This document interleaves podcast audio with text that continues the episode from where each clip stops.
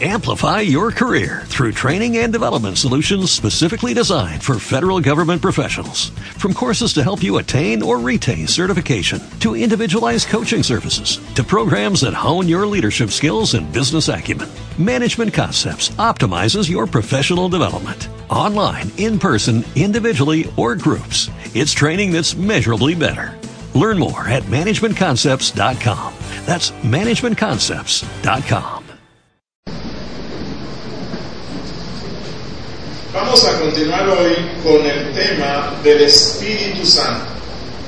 Yo espero y confío en Dios que este tema que nos encontramos es, estudiando sea altamente beneficioso para nuestra alma, que realmente sea altamente beneficioso para nosotros, tanto en el aspecto personal como congregacional. Como cristianos es necesario que tengamos un pleno conocimiento de la doctrina del Espíritu Santo y esto es lo que nosotros nos encontramos haciendo en estos estudios. En la clase pasada y en la clase antepasada estuvimos viendo la personalidad del Espíritu Santo. Ya estamos convencidos por la Biblia que el Espíritu Santo es una persona, que no es meramente una influencia, que es una persona con la cual uno puede conversar y es una persona en la cual uno puede confiar, que Él no es una energía ciega que opera en nuestras vidas. A la misma vez, ya hemos aprendido que el Espíritu Santo es la tercera persona de la indivisible Trinidad. Vimos en la clase pasada muchas argumentaciones bíblicas que nos muestran de una forma contundente que el Espíritu Santo es Dios mismo que no es una criatura especial o una criatura con un rango muy alto. No, nosotros hemos visto ya que el Espíritu Santo es Dios mismo. A la misma vez, vimos que este Dios que es uno, único, indivisible, que no puede ser fraccionado, este Dios que tiene una sola esencia, que no son tres, sino una sola esencia, subsiste en tres personas, las cuales, aunque son un solo Dios indivisible, pueden ser distinguidas la una de la otra. Y aquí vuelvo al enredo, a lo incomprensible. Dios es una sola sustancia. No son tres, es una sola. No obstante, este Dios subsiste en tres personas.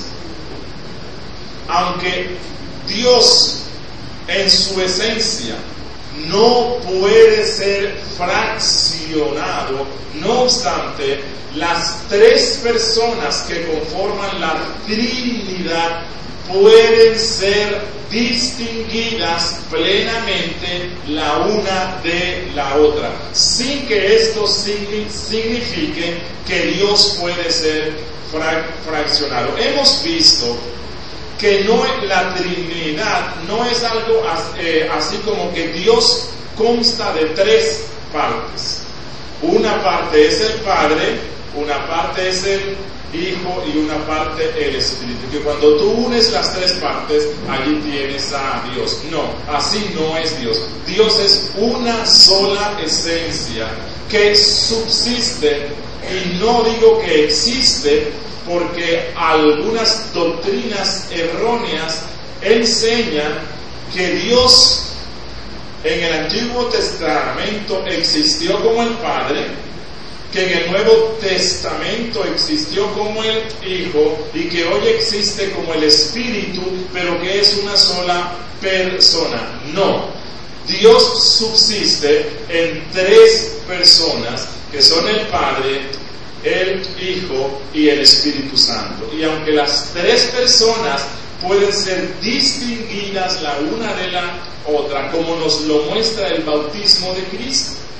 Cuando Jesús fue bautizado, el Padre pudo ser distinguido del Hijo y del Espíritu, porque el Padre estaba en el cielo hablando y diciendo, este es mi Hijo amado, pero a la misma vez el Espíritu Santo pudo ser distinguido del Padre y del Hijo, porque mientras el Padre hablaba, el Espíritu descendía sobre el Hijo en forma de paloma. Y el Hijo a la misma vez pudo ser distinguido del Padre y del Espíritu porque Él era el que estaba siendo bautizado y del cual el Padre hablaba y sobre el cual el Espíritu Santo vino. No obstante, es un solo Dios, no son tres dioses. Ya hemos visto que dentro del ser de Dios hay un orden y que en ese eh, orden, nosotros hablamos del Padre como la primera persona, que hablamos del Hijo como la segunda persona y que hablamos del Espíritu Santo como la tercera persona. ¿Por qué? Porque el Padre es la fuente del ser y el Padre es la fuente de todo. Por lo tanto, Él es la primera persona. Jesús, el Hijo, es la segunda persona porque la Biblia nos dice que Él ha sido engendrado eternamente por el Padre. En la clase pasada insistimos en que el término engendrado eternamente no significa creado. El Hijo de Dios no ha sido creado. ¿Por qué? Porque Él es Dios y Dios existe desde siempre. Dios es. El Hijo de Dios eternamente ha sido engendrado por el Padre. Ahora, ¿cómo es esto? De que un hijo sea engendrado por el, por el Padre, pero que a la misma vez no sea creado y que eso no signifique que hubo un punto en el cual no existía y que Él empezó a existir solamente desde cuando fue engendrado. Nosotros no entendemos eso porque nosotros vivimos en el tiempo. Y cuando uno dice que un padre engendra, eso significa que el ser engendrado empieza su existencia desde el momento en el cual el Padre lo engendra. Eso no aplica a Dios ni aplica al Hijo. El Hijo ha sido eternamente engendrado por el Padre. No entendemos eso y no lo piense tanto. Créalo porque es lo que la Biblia dice. Y al Espíritu Santo vimos que se le llama la tercera persona porque Él procede del Padre y procede del Hijo. Jesús dijo en Juan que Él rogará al Padre, que Él enviará al Espíritu Santo, el cual procede del Padre. Al Espíritu Santo se le llama el Espíritu de Cristo. Así que el Espíritu Santo procede del Padre y del Hijo. ¿Significa eso que hubo un tiempo en la eternidad en el cual el Padre, el Espíritu no procedió ni del Padre ni del Hijo? No, porque Él es Dios y Él siempre ha procedido del Padre y del Hijo. Y que Él es una persona, ya lo hemos visto de una forma clara. Así que yo espero que, aunque no comprendemos totalmente la doctrina de la Trinidad, la vamos a aceptar por fe, porque es lo que la Biblia dice. ¿Por qué es importante que nosotros estudiemos esto, aunque eso tiene cierta complejidad? Miren, porque una vida cristiana genuina, una piedad genuina se funda en el conocimiento que nosotros tengamos de Dios. Si nosotros deseamos ser cristianos fuertes, maduros, que reflejemos el carácter de Cristo, necesitamos conocer a Dios y en este sentido necesitamos conocer al Espíritu Santo. Sin el verdadero conocimiento del Espíritu Santo no vamos a adorar a Dios aceptablemente ni vamos a servir al Padre de una forma correcta. Hoy deseo que conozcamos otro asunto más sobre el Espíritu Santo y esto es los títulos y los nombres del Espíritu Santo, los cuales nos enseñan mucho sobre Él. Recuerden, nuestro Dios es como el océano, no que es el océano, sino que es como el océano comparado con nosotros. Usted no puede tomar el océano en su mano. ¿Por qué? Porque Él es vasto, inmenso. Bueno, Dios es inmenso, muchísimo más. Dios es infinito. Nosotros somos finitos. Si nosotros quisiéramos conocer a Dios sin que Él se revele a sí mismo, esto sería imposible. Pero como Dios es un Dios misericordioso y Él nos creó para que le adoráramos, y la única manera correcta de adorarlo es conociéndolo. Entonces Dios se ha dado a revelar a sí mismo ante nosotros. Pero Dios no se puede revelar completamente. ¿Por qué? Porque Él es más vasto que el océano, Él es más vasto que todo el mundo y nosotros no podemos comprenderlo. Así que Dios ha dado a conocer todo aquello que es necesario que nosotros conozcamos de Dios. Y especialmente Dios se nos da a conocer en la Biblia por medio de sus atributos.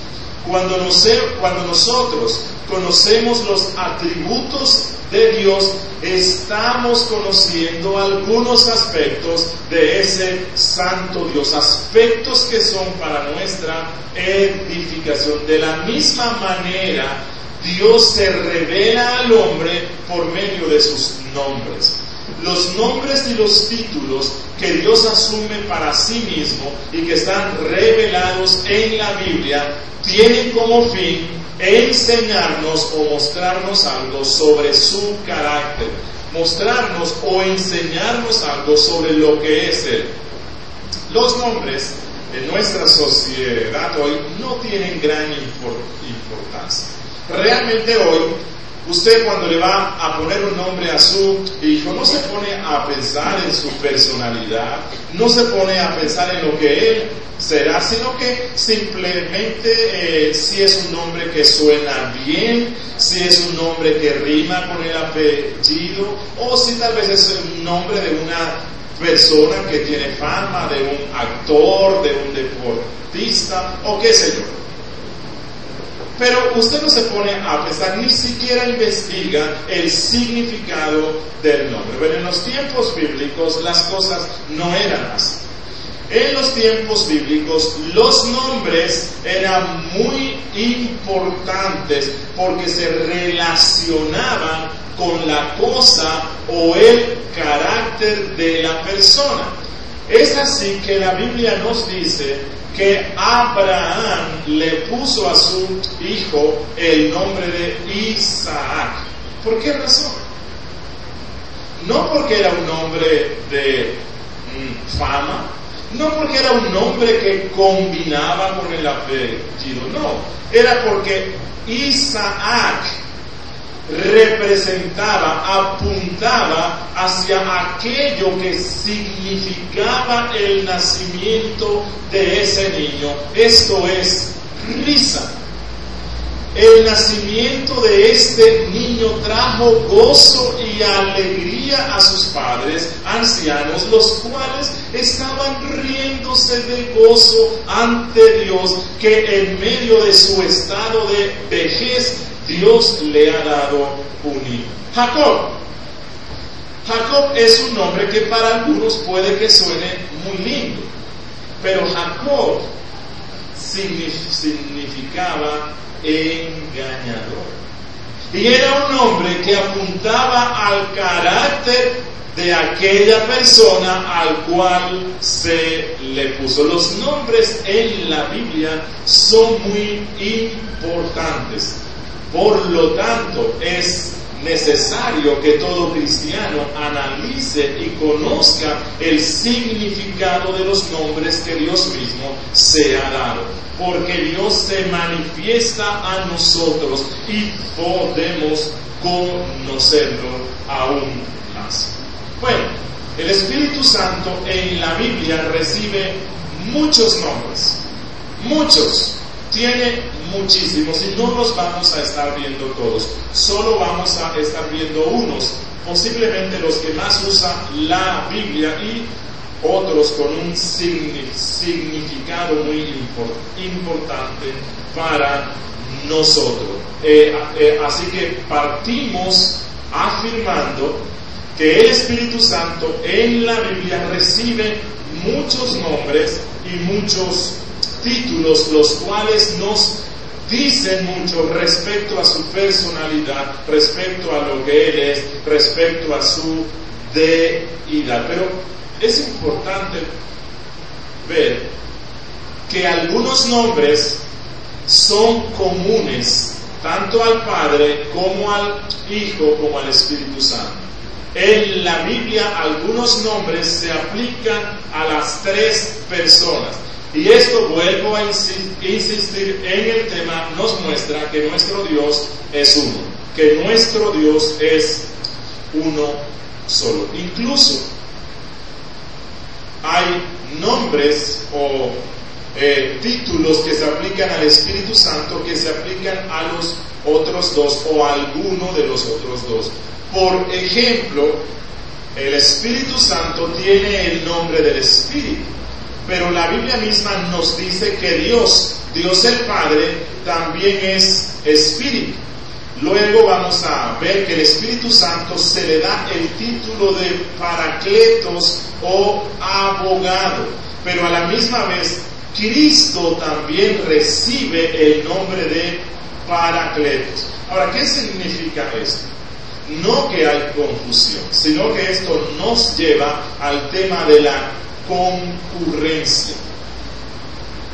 Concurrencia. Pastor, usted viene con otra cosa rara. No, no es algo raro, sino que como Dios es uno solo, pero cada una de las personas tiene ciertas funciones especiales dentro del pacto de gracia. Por ejemplo, a Jesús se le asigna como que Él es el redentor, del Padre se dice que Él es el creador, del Espíritu Santo se dice que Él es el consolador o el santificador. Bueno, lo mismo que se dice del Espíritu se puede decir de las otras dos. ¿Por qué? Porque en Dios siempre hay concurrencia. Lo que hace el Espíritu Santo también lo está haciendo Dios el Padre y lo está haciendo el Hijo, porque es un solo Dios. En la Biblia se nos muestra que la redención fue obrada por Cristo. Pero ¿acaso el Antiguo Testamento no nos dice que el Padre es el redentor?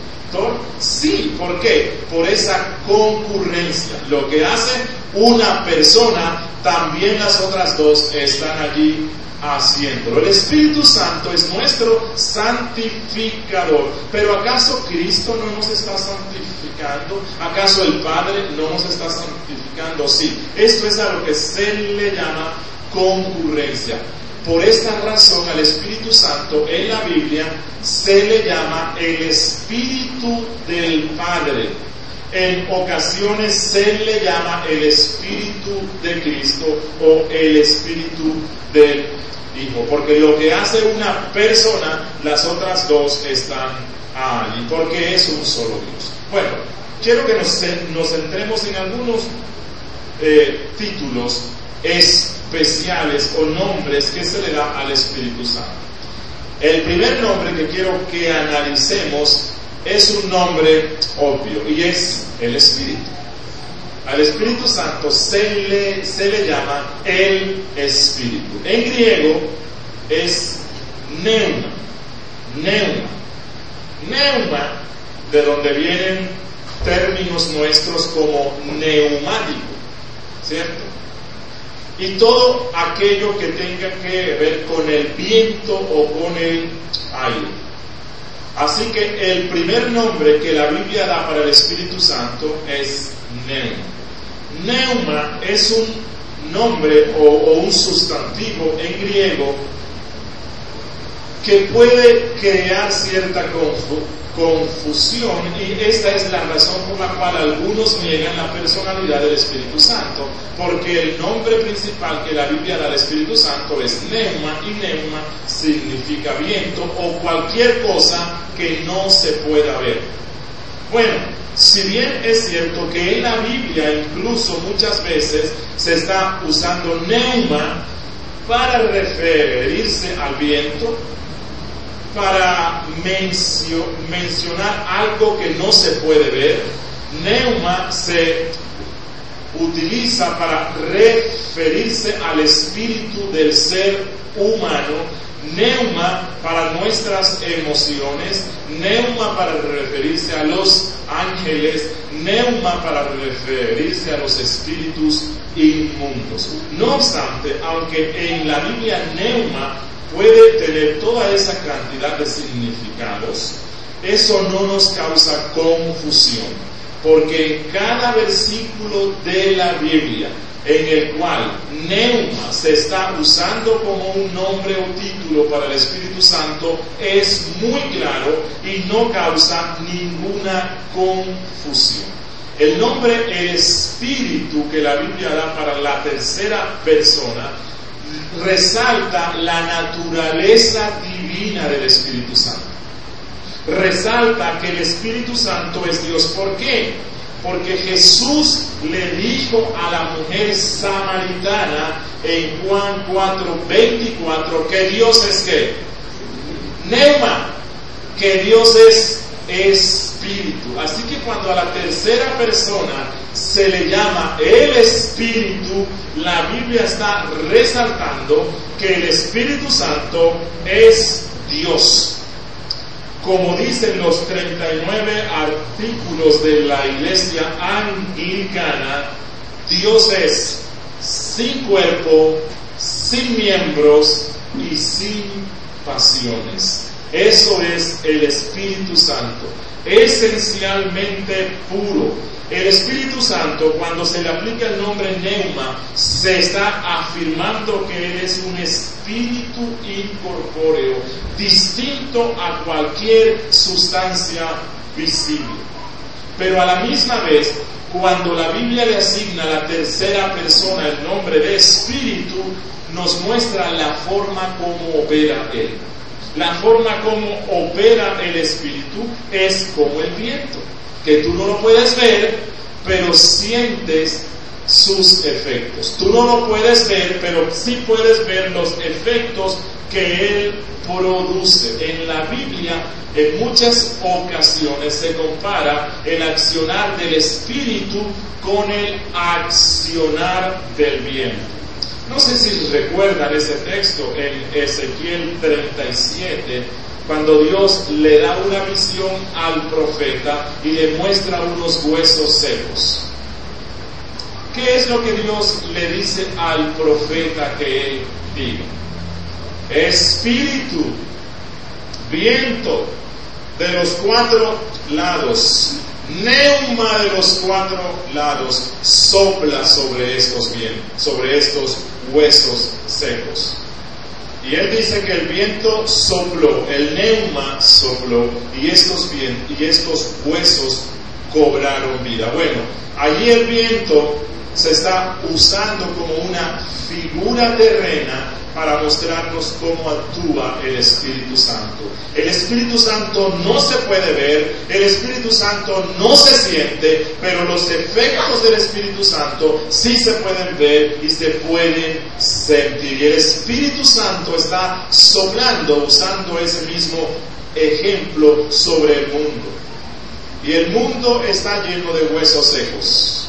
Nosotros, antes no éramos más que huesos secos. La mayoría de la gente en este mundo no es más que huesos secos. Dios está viendo este mundo como un mundo lleno de putrefacción y de huesos secos. Y el Espíritu Santo sopla, como dice Cristo en Juan 3, sobre quien Él quiere.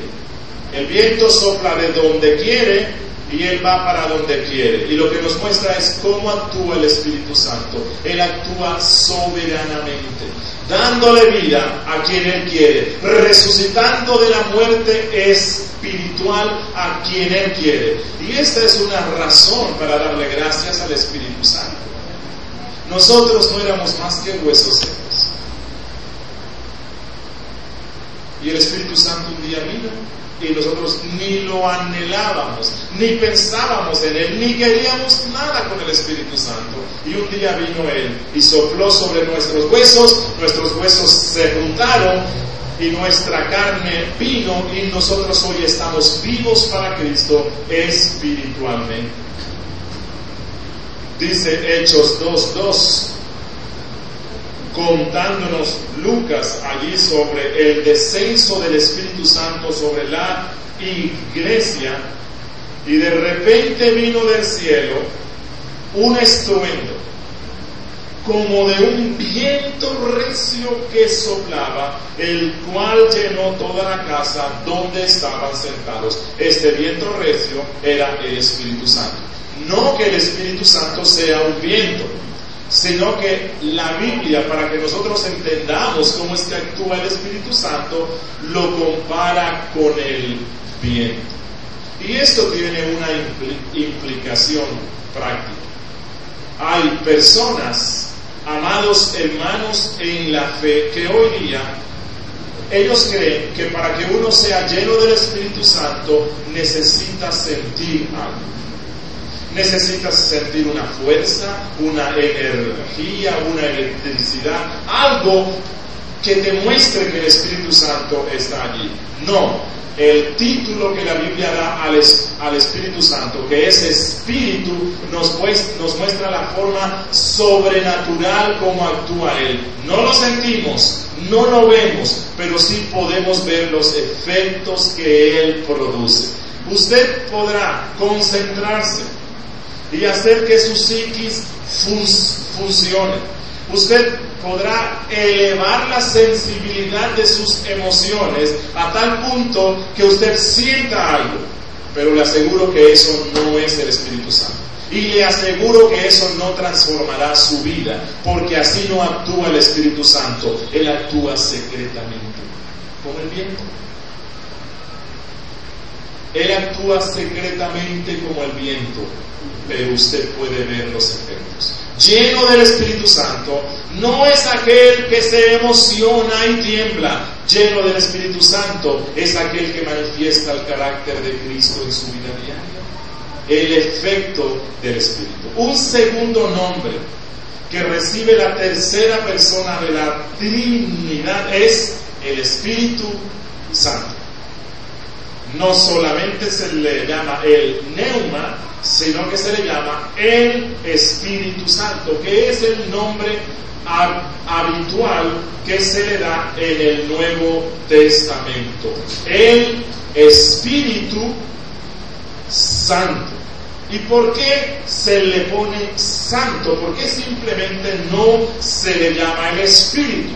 Porque como ya les dije, en la Biblia se nos muestra que hay otros neumas, hay otros espíritus, así como Dios el Padre quiso que Él como Dios de su pueblo fuese distinguido del resto de los dioses que eran falsos, también Dios quiere que el Espíritu, la tercera persona de la Trinidad, sea distinguido completamente de cualquier otro espíritu.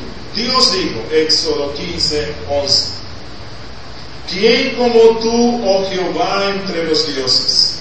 ¿Quién como tú, magnífico en santidad, terrible en maravillosas hazañas, hacedor de prodigios? En esta ocasión, lo que el Espíritu está haciendo con Dios el Padre es, no lo confundan con ningún otro Dios, porque nuestro Dios es único, distinto al resto de los dioses, los cuales son falsos. De la misma forma, Dios hace con el Espíritu Santo. No quiere que sea confundido con ningún otro espíritu y por eso la Biblia le, llama al Espíritu Santo, porque la santidad es la naturaleza esencial del Espíritu. Pero les voy a preguntar algo. ¿Acaso el Padre no es santo? ¿Acaso el Hijo no es santo? No se podría también decir el Padre Santo, el Hijo Santo, pero ¿por qué la Biblia insiste en ponerle el apellido santo especialmente a la tercera persona? Por, por una razón más.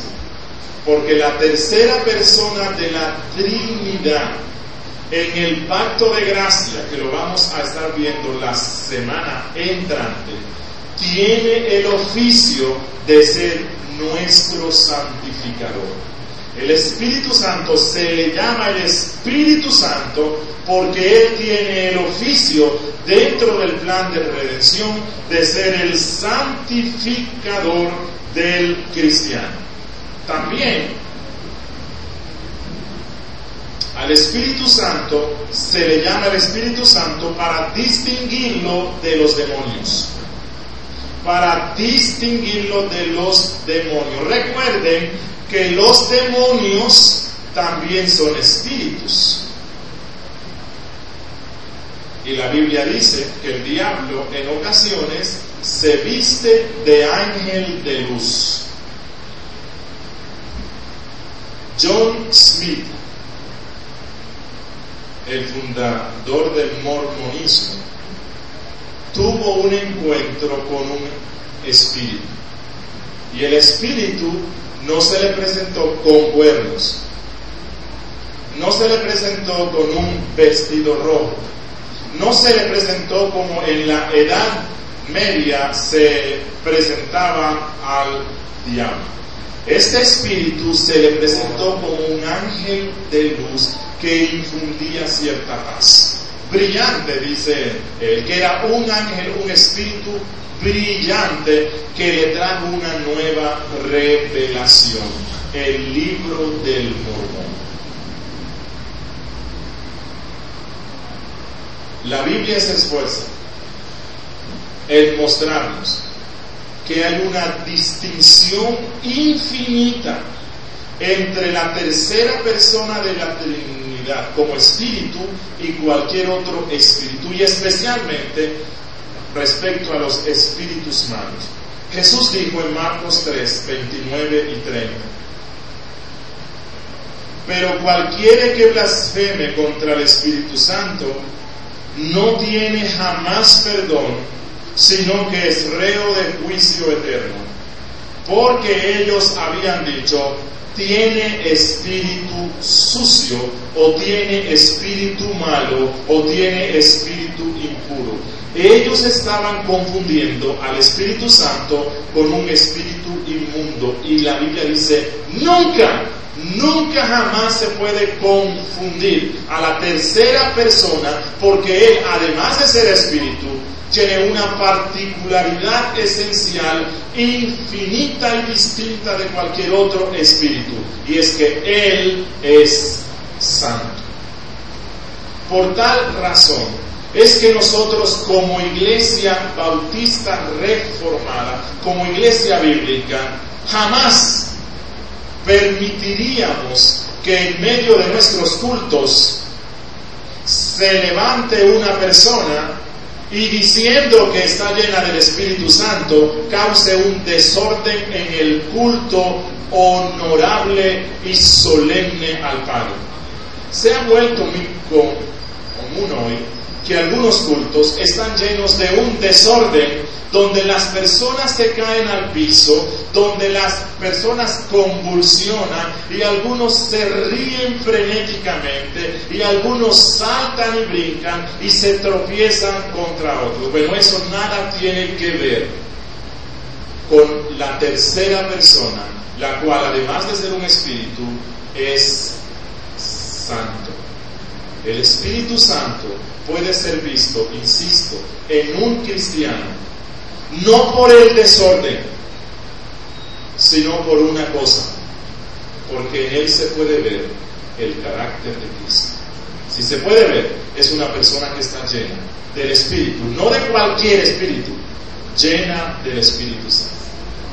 Cuando Cristo dice que cualquiera que blasfeme contra el Espíritu Santo no tendrá jamás perdón, ni aquí ni en la eternidad, lo que Cristo quiere mostrarnos es el contraste entre el Espíritu Santo y el Espíritu inmundo, pero a la misma vez, aquí Cristo nos está dando una prueba de la personalidad del Espíritu Santo.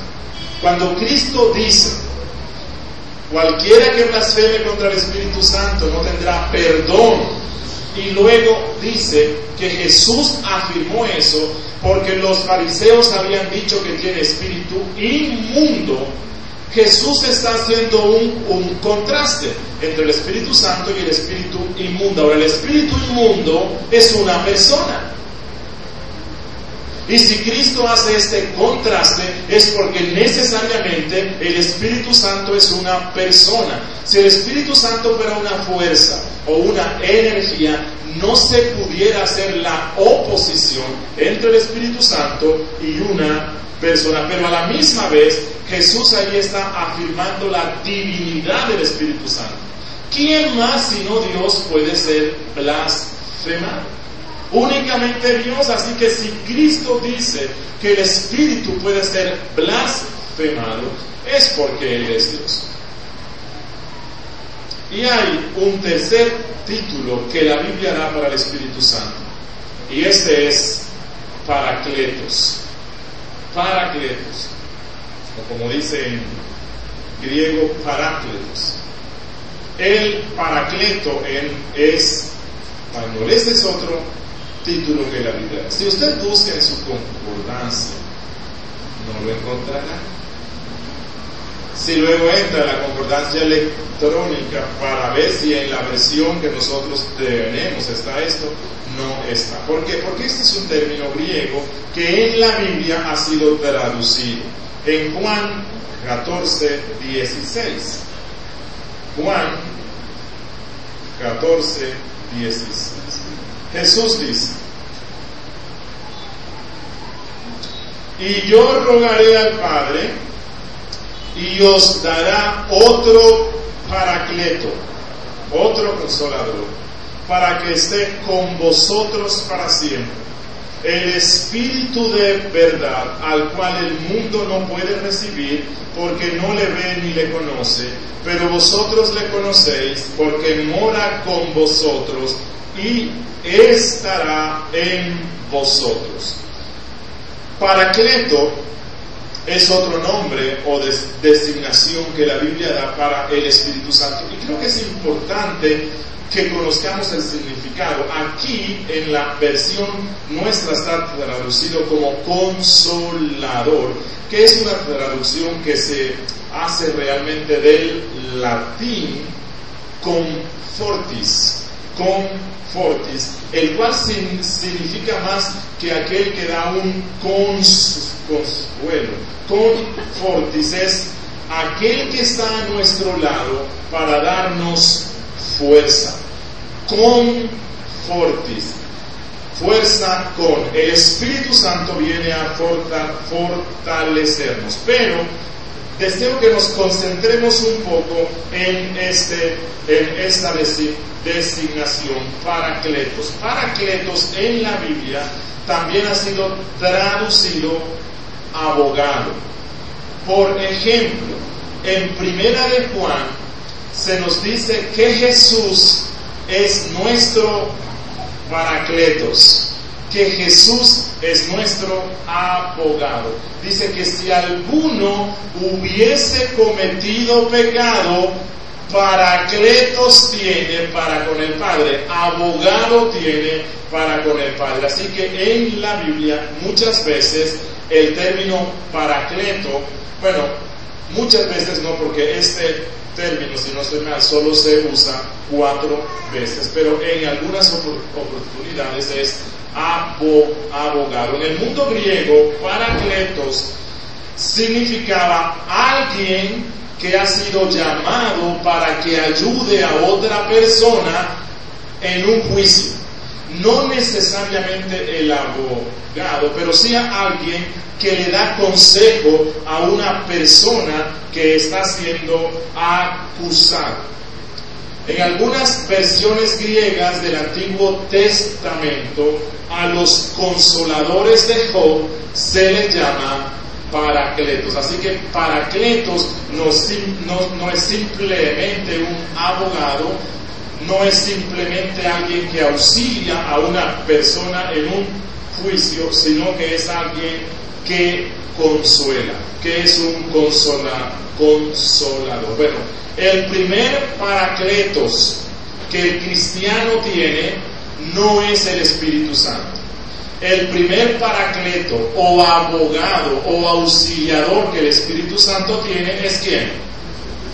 Cristo. Jesús dice aquí en Juan 16, yo rogaré al Padre y Él os dará otro paracleto. Y cuando dice otro paracleto es porque ¿quién había sido antes paracleto? Cristo. Y para entender qué es lo que el Espíritu Santo viene a hacer hoy día con nosotros como nuestro paracleto, hay que ver qué es lo que hacía Cristo como paracleto de sus discípulos. ¿Qué hizo Cristo con los suyos? Los escogió, los envió, los instruyó, les dio poder. Cuando eran torpes, les dio su regaño. Cuando necesitaban consuelo, les dio consuelo. Jesús estuvo siempre a su lado para fortalecerlos, para que llegasen a ser las personas que Él quería ser. Bueno, Jesús en Juan 14 está despidiéndose de sus discípulos. Jesús está a puertas de la muerte. Esto sucedió unos días antes de su muerte. Así que Cristo está diciéndoles, yo me voy. El paracletos, el abogado, el auxiliador, el consolador se va. Pero no estén tristes, porque no los dejaré solos. Yo rogaré al Padre, el cual enviará otro paracletos. Y esto nos muestra nuevamente la doctrina de la Trinidad. Y a la misma vez nos muestra el orden que hay en el ser de Dios. ¿Quién es el que envía al Paracletos? ¿Quién lo envía? Según Juan 14, 16. Y yo rogaré al Padre el Padre, la primera persona de la Trinidad. ¿Quién es el que ruega para que el Padre envíe al Espíritu Santo? Cristo, la segunda persona de la Trinidad. Él ruega al que lo puede enviar. El Padre lo envía porque Él es la primera persona por medio de la mediación del Hijo, la segunda persona. ¿Y cuál es el resultado del ruego del Hijo al Padre? Que entre los dos envían a quién? Al Espíritu Santo, la tercera persona. El Padre envía, el Hijo ruega y el Espíritu Santo es enviado. Eso nos muestra no solamente la triunidad, sino que nos muestra el orden en el ser de Dios. Miren, El Espíritu Santo como nuestro paracleto es esencialmente nuestro ayudador. Es tu ayudador. ¿Cómo? El Espíritu Santo consuela, que es lo que Cristo quiere mostrar aquí. Yo partiré, yo pasaré por la muerte, ustedes serán perseguidos, pero el Espíritu Santo vendrá a consolarnos. El Espíritu Santo es nuestro consuelo en medio de nuestras aflicciones. Pero el Espíritu Santo como nuestro paracletos no solamente nos consuela, el Espíritu Santo enseña qué es lo que dice Jesús en el verso 10, 17. Él nos enseña, hermano, estás leyendo la Biblia y no entiendes nada. Clama al Espíritu Santo. Él fue enviado como tu paracletos, como tu auxiliador, que el sentido es como de un bastón, de un bastón en el cual tú te puedes afirmar. El Espíritu Santo vino para ayudarte, para guiarte a toda la verdad, como dice aquí Cristo. El Espíritu Santo nos ayuda, dice el apóstol, en nuestras oraciones. No sabemos cómo orar, somos torpes, pero si clamamos al Espíritu Santo, Él nos ayuda para que presentemos al Padre un clamor correcto. Así que el Espíritu Santo, como paracletos, ha sido enviado para consolar, amonestar, enseñar, guiar para ser nuestro ayudador. De manera que los cristianos somos altamente bendecidos. Miren, supongamos que alguien va a la fiscalía y lo acusa a usted de un hecho grave, penalizado por nuestra ley. Y usted dice, oh Señor, voy para la cárcel. Si contra usted se imputan cargos mm, falsos, pero que si usted no tiene una buena defensa, implicará que lo llevan a la cárcel. ¿Qué es lo que uno tiene que hacer? Bueno, tengo que orar mucho, sí, pero tengo que buscar un abogado. Los ricos se esfuerzan en buscar los mejores. Y no solamente uno, sino en, tener el mejor buffet de defensores. Bueno, contra nosotros constantemente se levantan cargos en el cielo y en la tierra. Constantemente. Y constantemente necesitamos de un abogado. Pero los cristianos somos altamente bendecidos porque nosotros tenemos a nuestra disposición no un abogado, sino un buffet de abogados. Tenemos dos, los mejores que hay en el mundo uno en el cielo y uno en la tierra.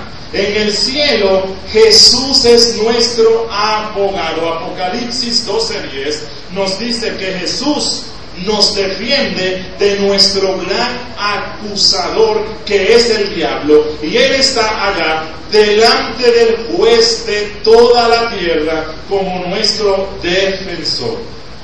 ¿Y usted cree que Cristo ha perdido un solo caso? Nunca, porque Él es un abogado efectivo. Pero además de eso, nosotros tenemos un abogado en la tierra, un defensor que nos ayuda y que cuando nosotros no sabemos qué hacer, este abogado nos instruye por medio de su libro, ilumina nuestras mentes de manera que nunca perdamos un caso. El Espíritu Santo desde el día de Pentecostés está con la iglesia.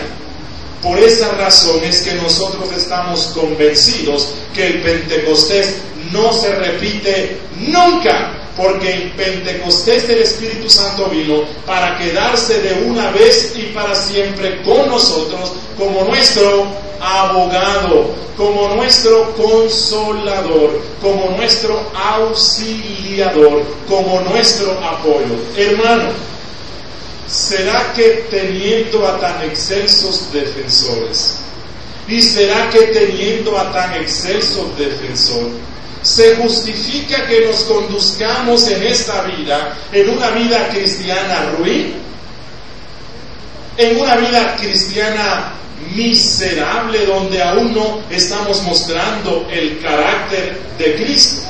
¿Será que se justifica que algunos cristianos aún no lean la Biblia porque dicen que no entienden nada? Hermano, si no entiendes, acude al Espíritu Santo. Jesús rogó al Padre para que te lo diera y Dios le respondió la petición al Hijo y Él te lo ha dado. Él es tu auxilio en medio de las pruebas, en medio de aflicciones donde tú no sabes qué hacer. Clama al Espíritu Santo y por medio de su palabra, no por medio de sueños, no por medio de visiones, no por medio de profecías, por medio de su palabra, el Espíritu te ayudará efectivamente para que honres al Padre en medio de cualquier situación. Demos gracias a Dios. Oh bendito Dios, Padre nuestro que estás en los cielos, te damos gracias por tu palabra. Y gracias especialmente por la palabra que inspiró el Espíritu Santo, porque ella nos ha mostrado hoy, por medio de los nombres y los títulos del Espíritu, la enorme bendición que tú nos has dado. Al contar con ese ser divino que es una persona, el cual nos convierte, el cual nos pasa del estado de muerte al estado de vida, el cual nos pasa del estado de oscuridad al estado de luz. Gracias Espíritu Santo, porque cuando no te lo pedimos, cuando no clamamos a ti, tú viniste a nosotros, nos regeneraste, nos diste nuestra vida y despertaste en nosotros un amor hacia Cristo. Gracias, Señor, por enviarnos a nuestro paracleto, a nuestro ayudador, a nuestro auxiliador, auxiliador. Gracias por el Espíritu Santo, porque Él nos hace presente a Cristo y al Padre porque Él nos consuela. Gracias Espíritu de Dios, porque en medio de nuestra torpeza más grande, tú nos guías a toda la verdad y nos guías a honrar al Padre y al Hijo. Ayúdanos, oh Espíritu Santo, a depender totalmente de ti, a depender constantemente de tu accionar en nuestras vidas. En el nombre de Jesús. Amén. Preguntas. Amplify your career through training and development solutions specifically designed for federal government professionals. From courses to help you attain or retain certification, to individualized coaching services, to programs that hone your leadership skills and business acumen, Management Concepts optimizes your professional development. Online, in person, individually, or groups, it's training that's measurably better. Learn more at managementconcepts.com. That's managementconcepts.com.